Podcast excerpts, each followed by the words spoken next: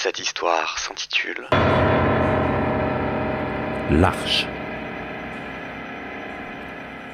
Vous avez déjà eu un coup de foudre amical? Quelqu'un que vous rencontrez un jour, par hasard, et au bout de cinq minutes, vous auriez pu tout aussi bien avoir grandi ensemble? Je me considère comme quelqu'un d'un peu solitaire et bourru. Il faut du temps pour m'apprivoiser. Mais quand j'ai croisé Mitch, c'est comme s'il avait marché dans l'enceinte fortifiée de mon amitié avec toutes les clés. Il n'y a eu aucune résistance. Un instant, je commandais un verre au bar à côté d'un inconnu, et exactement quatre minutes plus tard, je hurlais de rire à la table de mon meilleur ami.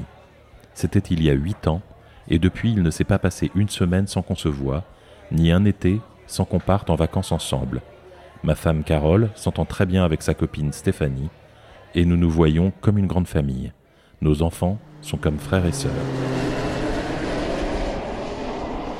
Et des vacances incroyables, nous en avons prises. Hawaï, la Nouvelle-Calédonie, la barrière de corail de Belize, l'atoll de Mal aux Maldives. Vous le voyez le thème qui se dégage? Je suis un passionné de plongée sous-marine et Mitch, il est instructeur de plongée. Tous les ans, on cherche un coin où on pourra laisser la petite famille sur la plage et où on pourra aller explorer le fond de l'océan. J'ai fait des progrès phénoménaux en sa compagnie. On commence à faire des deep spots. Cette année, nous allons en Égypte, au nord de Dahab, sur la mer Rouge. Nous allons plonger dans le Blue Hole, une cuvette de 120 mètres de profondeur surnommée le cimetière des plongeurs. Pas un coin pour les débutants, mais je ne suis pas stupide et j'aurai avec moi le meilleur des meilleurs, mon vieux Mitch, donc il n'y a aucun danger.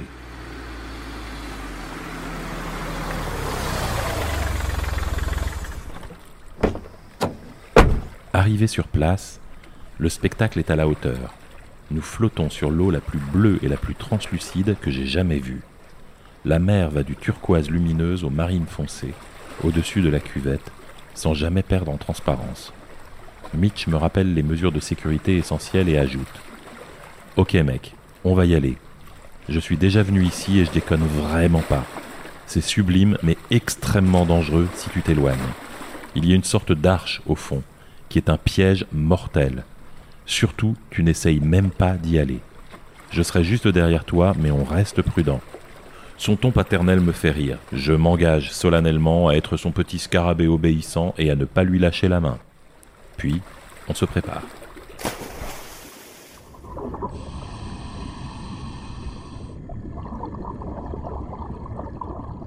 C'est comme flotter dans l'espace.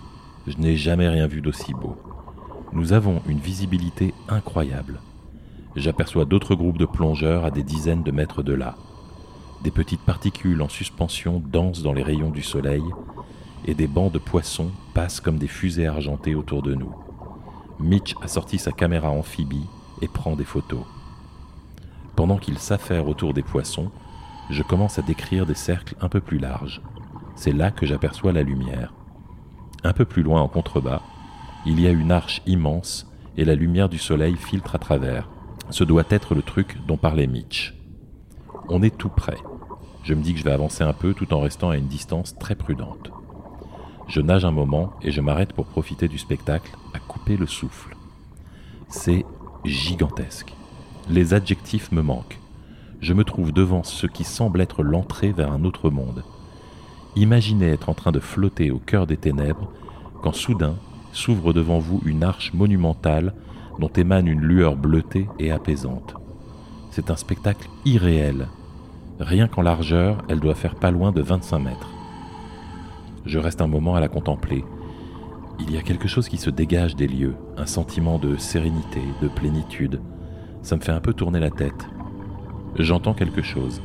Ça commence doucement, comme des harmonies, dans les grondements sourds de l'eau, une sorte de souffle musical qui monte progressivement en intensité, comme un orchestre en train de s'accorder.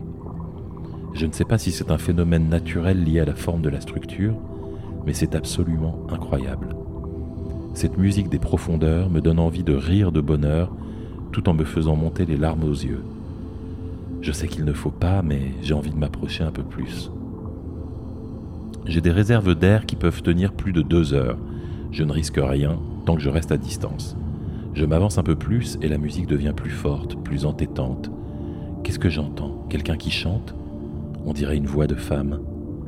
Ma rêverie est interrompue par un bruit répétitif au-dessus de ma tête. Je regarde et je vois que Mitch est remonté.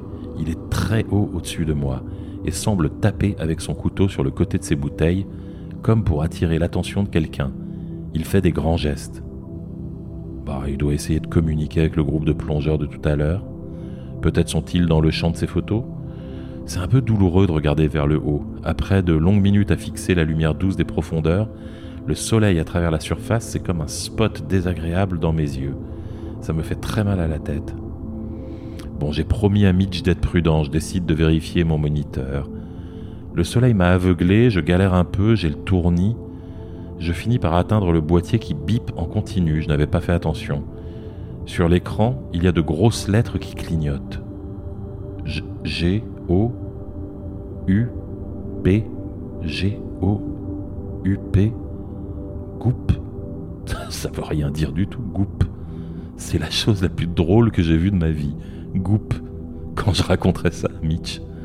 J'essaie de me concentrer sur les chiffres, mais ils défilent et je glousse encore à cause de Goop. Goop. Oh, il vaut mieux remonter, je me dirige vers la lumière.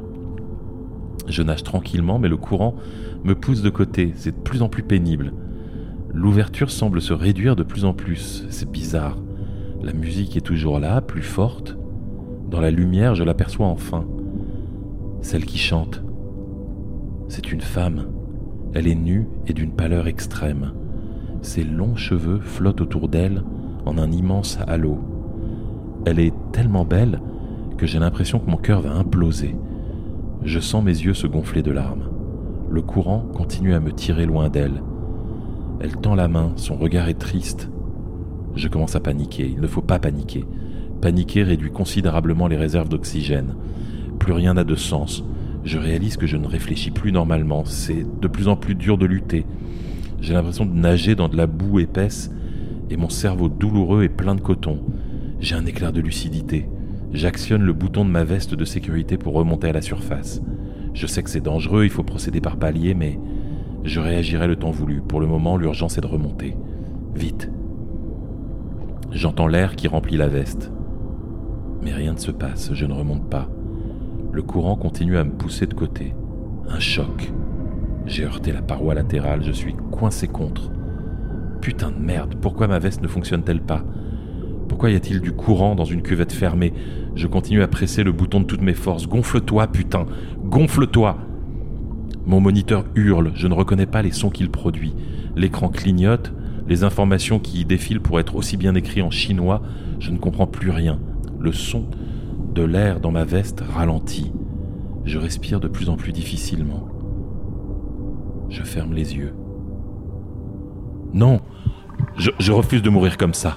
Je pense à Carole, aux enfants.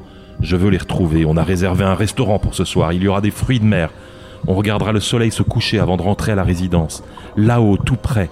Il y a le soleil. Là-haut, tout près. Il y a des gens qui m'aiment. Il y a la musique, les odeurs, la vie. Qu'est-ce que je fous là, encore, au fond des ténèbres, à dormir contre de la pierre?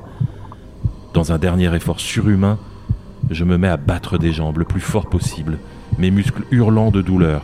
J'essaie de me propulser à travers cette mélasse. Chaque respiration est de plus en plus pénible, de plus en plus douloureuse. Les côtés de mon champ de vision s'obscurcissent. Je hurle de rage et de frustration contre mon équipement. Je heurte à nouveau la paroi. Je ne peux plus faire un geste. J'attends. Une faible lueur bleue apparaît, elle s'approche. Dieu qu'elle est belle. Comment peut-elle être aussi belle? Elle me caresse le visage. Je réalise que je ne porte plus mon équipement, je suis nu, moi aussi. Je respire normalement à nouveau. Elle ouvre ses bras et je m'y blottis avec reconnaissance. Mitch a dû remonter maintenant. Il expliquera à Carole, tout ira bien.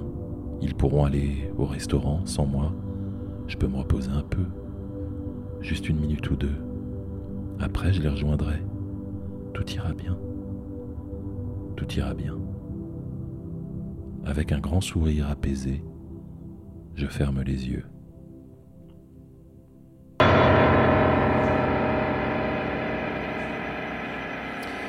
J'ai envie de dire, c'est la partie romancée de l'arche, et je pense que la partie réelle que je vais vous raconter maintenant et, à mon sens, plus effrayante.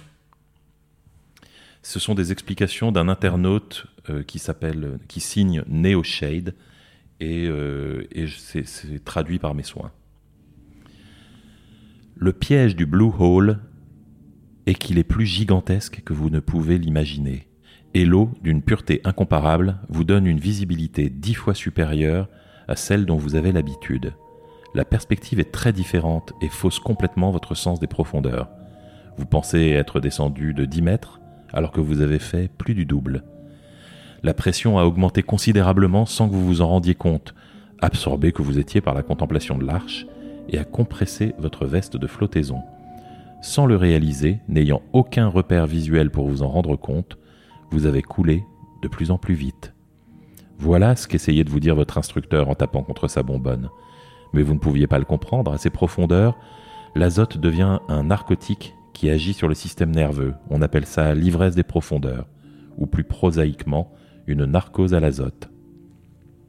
En pivotant pour attraper votre moniteur, vous ne vous êtes même pas rendu compte que vous n'étiez plus vertical, mais que vous étiez allongé à l'horizontale désormais, et vous coulez toujours plus vite, ce que vous percevez à tort comme un courant latéral. Tous les 10 mètres, vous ajoutez l'équivalent d'une atmosphère de pression. Votre bonbonne est prévue pour tenir une heure et gonfler votre veste de sécurité plus de 100 fois, mais c'est si vous êtes calme et que vous restez aux alentours de 10 mètres de profondeur. Tous les 20 mètres environ, ce temps est divisé par deux quand vous avez regardé l'arche, vous avez coulé de 40 mètres. Et quand vous avez tenté de regarder votre moniteur, ça vous a amené à 60 mètres. 6 atmosphères de pression. À ces profondeurs, il vous reste 10 minutes d'air. Moitié moins si vous paniquez ou nagez trop vite. Vous avez pris la lumière de l'arche pour la sortie et vous êtes désormais dans la grotte. C'est pourquoi le trou a l'air de rétrécir. Et vous continuez à tomber. Quand vous heurtez la paroi, il s'agit en fait du fond de l'arche, à 90 mètres. Vous épuiseriez une bonbonne en quelques minutes à cette profondeur. Si vous paniquez, c'est une question de secondes. Il y a assez d'air pour gonfler votre veste, mais ça va prendre une minute. Une minute de trop. Et ça n'aurait de toute façon aucune importance. En remontant, vous resteriez coincé contre le plafond de l'arche. Quatre minutes. Votre plongée aura duré quatre minutes vous êtes mort, noyé par une belle journée ensoleillée, en seulement quatre minutes.